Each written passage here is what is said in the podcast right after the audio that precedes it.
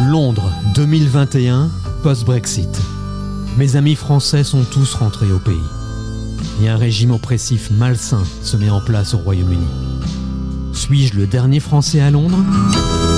Est-il le dernier Français à Londres? On va en parler directement avec lui. Dans un média dans le monde aujourd'hui, on accueille Olivier, ex-animateur radio. Alors justement, aujourd'hui, tu reprends du service, Olivier. Oui, exactement. ouais. Bonjour Gauthier, bonjour tout le monde. Bienvenue sur Stéréo Chic, la radio des Français dans le monde. On parle régulièrement de ce Brexit qui, ces derniers mois, a quand même pas mal changé les lignes pour les Français expatriés. Mais si tu veux bien, juste avant de parler de ce podcast, un petit retour en Vendée. T'es originaire de là-bas et ensuite il va y avoir euh, Paris et donc l'aventure de la radio. Oui, effectivement, j'ai euh, j'ai commencé la radio en Vendée dans une petite radio locale euh, à l'époque. On parle de ça, ça va pas me rajeunir, mais à la fin des années 80. Et euh, bah évidemment, à l'époque, surtout euh, lorsqu'on veut grandir un peu en, radio, on, on monte à Paris. Euh, c'est un peu moins vrai sans doute maintenant, mais à l'époque c'était complètement vrai.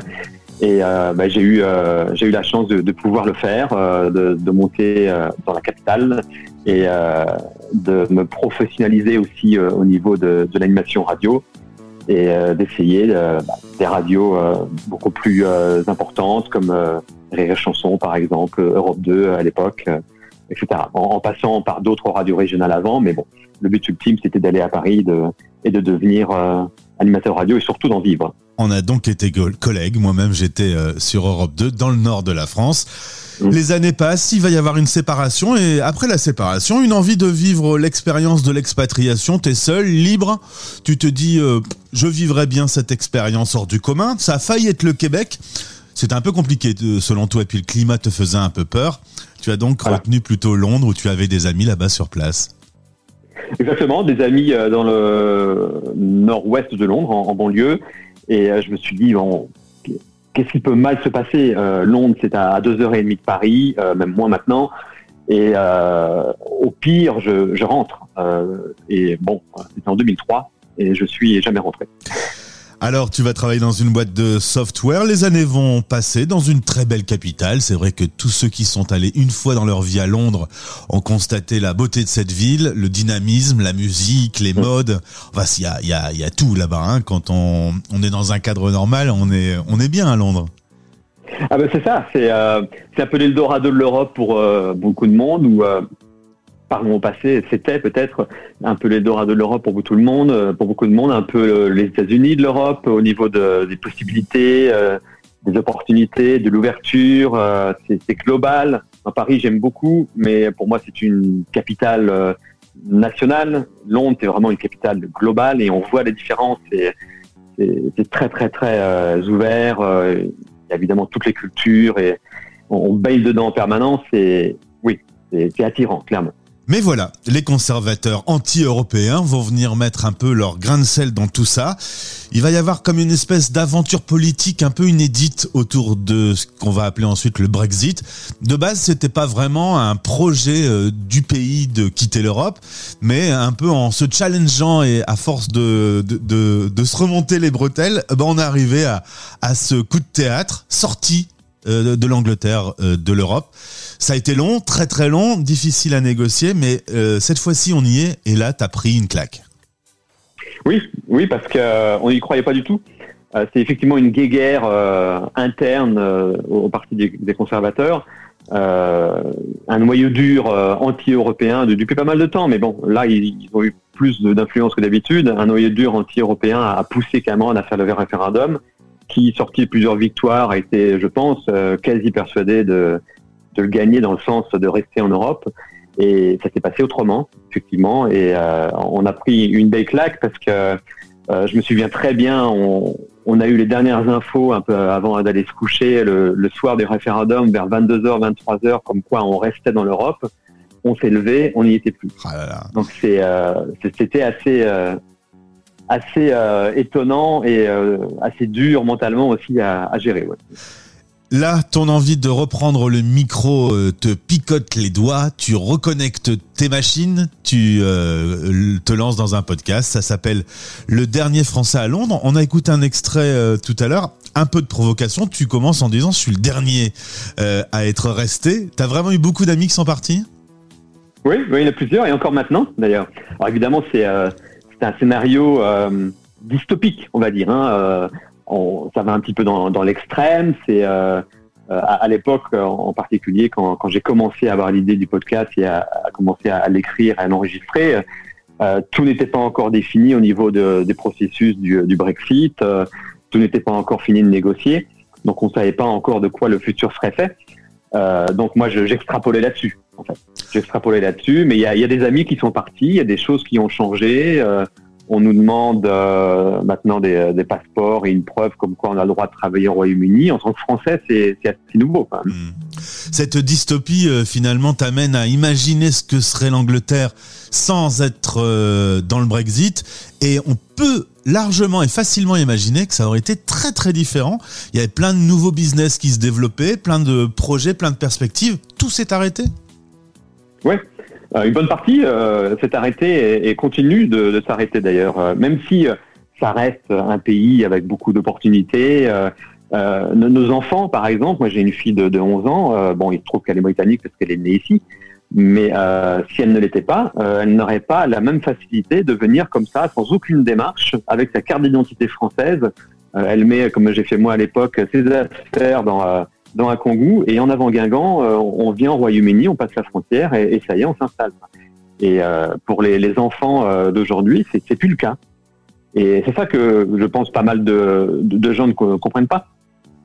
Et, c'est dommage, c'est dommage parce que c'est encore une fois pays qui a tellement à offrir, qui qui, qui, est différent, qui est différent des autres, qui, qui a une culture aussi pop, par exemple, de, de folie. Et euh, c'est le seul truc, euh, sans être défaitif, hein, défaitiste, parce que c'est pas, pas trop mon style, mais c'est euh, malgré ce qui transparaît dans, le podcast, c'est effectivement un autre personnage que, moi-même. Mais sans être défaitiste, c'est un peu le seul truc qui nous reste. Quoi. La, musique britannique est, toujours aussi exceptionnelle et rules the world, comme on dit. Et euh, c'est une, sorte de petit lot de, consolation, quelque part. le reste a, changé. Juste alors, tu es là-bas euh, depuis 2003. Est-ce que tu peux donner deux, trois exemples concrets de choses qui ont changé brutalement avec le Brexit en tant qu'expat? Alors, la mentalité, déjà. La mentalité, je trouve, a, pas mal changé. Euh, ça transparaît un peu dans le podcast, mais à l'extrême, mais il y a quand même un fond de vrai. Vous êtes tous les bienvenus? Les Français, ça va encore mais euh, il y a quand même euh, une mentalité différente par rapport à tout ça qui va consister à, faire des réflexions. Euh, J'ai pas été victime de quoi que ce soit, mais j'en connais qui, qui l'ont été. Euh, faire des réflexions quand, euh, bah, disons-le, hein, un, anglais de, de, base, comme j'appellerais un français de base ou un américain de base, va entendre un, un, je sais pas, un passager dans un bus, par exemple, parler notre langue. il aura plus facilement tendance à dire rentre chez toi que, que avant le Brexit, par exemple, parce que ça, ça a libéré une sorte de hmm. euh, d'inhibition qu'il y avait avant. Euh, ça, ça, légitime euh, ce genre de comportement et ça a été aussi très très entretenu par par la campagne de Brexit qu'on a eu. Est-ce qu'il y a eu dans les papiers, les démarches administratives, les impôts, les choses de ce style, des choses aussi qui ont changé? Au niveau des impôts, non. Euh, au niveau de démarches administratives, euh, pas énormément. Euh, acheter une maison, par exemple, on est toujours à peu près au, sur un même pied des salles que, que les, les, Britanniques. À partir du moment où on a ce statut, donc le settlement status, qui est le statut de résident permanent. moi, je vais probablement devenir un, un citoyen britannique en, en, 2022, ce que je pense que c'est plus facile et plus sûr aussi. Mais euh, bah, il faut euh, montrer patte blanche euh, pour pouvoir travailler euh, au Royaume-Uni maintenant en tant que Français. Dans le sens où si on n'a pas ce settlement status, ce, ce, droit permanent de rester au Royaume-Uni, bah, les, les, boîtes anglaises ne, ne, vont pas nous embaucher. Quand tu as vu des amis partir, tu t'es posé la question de savoir si tu rentrerais en France? Oui, bien sûr. Oui, on s'est posé la question plusieurs fois. Euh, il se trouve que ma compagne est française, euh, bon, elle est plus britannique que, française, parce qu'elle n'a jamais vraiment travaillé en France, mais on s'est rencontrés euh, en, en 2005. Et euh, bah, étant tous les deux français, on n'avait pas notre fille à l'époque, évidemment. Euh, on s'est posé la question déjà une première fois à l'époque. Bon, euh, c'était bien avant le Brexit. Euh, mais euh, on s'est reposé la question aussi euh, très récemment, euh, post-Brexit.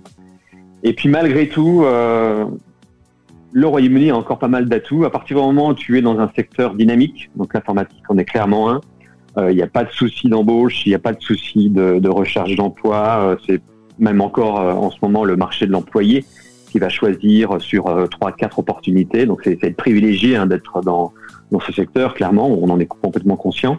Donc à partir du moment où il y a une sorte de, situation favorable par rapport au boulot, qui est quand même le, plus important en ce moment, on peut encore rester et réussir euh, relativement facilement dans un secteur dynamique, encore une fois, au Royaume-Uni. Donc on s'est posé la question, on a comparé, et puis euh, on s'est dit que non, c'était encore quand même euh, mieux de rester au Royaume-Uni malgré le Brexit. C'est c'est pas par défaut, parce que euh, c'est plus que ça, mais c'est vrai que pour nous qui, euh, qui sommes encore en, en plein dans une carrière, on, on voit le, le- le travail comme, comme la priorité. Ouais. Et, euh, et le Royaume-Uni euh, est encore euh, ouais, un, un bon territoire pour, pour réussir et avoir une carrière importante. Olivier, dernière question concernant ton podcast Le Dernier Français à Londres. Ça sort quand? On le trouve où? Et c'est quoi la suite? Alors, il y a une saison qui est, qui est faite, qui est disponible en intégralité pour ceux qui veulent faire du, du binge listening, euh, comme on dit chez nous, euh, à, à la Netflix en audio. Et euh, c'est disponible sur toutes les principales plateformes de podcast, euh, celles que le- les éditeurs euh, utilisent certainement. Et euh, la suite, euh, alors saison 2, je ne sais pas encore. Euh, il va y avoir un épilogue très probablement euh, dans, dans peu de temps. Euh, une sorte de conclusion supplémentaire de la saison 1, probablement. Euh, il n'est pas encore écrit ou enregistré, mais euh, ça va avoir lieu euh, dans, dans les prochaines semaines ou mois maximum. À suivre donc. Merci beaucoup d'être euh, venu sur notre antenne, témoigner, puis bah, avec plaisir de, de te retendre le micro. Quand on a été animateur, on aime toujours ça, même si logiquement on préfère être à ma place qu'à la tienne. Euh, oui, oui, ça, ça, ça me titille tout le temps de toute façon. J'ai toujours gardé un lien avec la radio depuis que euh, je l'ai quitté, donc en fait, je l'ai pas vraiment quitté. Euh, que ce soit des voix off ou podcast ou, euh, ou autre chose, mais oui, j'ai- j'ai j'ai gardé un lien. À bientôt, au plaisir, Olivier. Salut. Merci Gauthier, au revoir. Les Français parlent au français en partenariat avec Bayard Monde. Les magazines Pomme d'Api, J'aime lire, Image Doc, Wapiti, GeoAdo ou encore Okapi sont disponibles à l'abonnement partout dans le monde.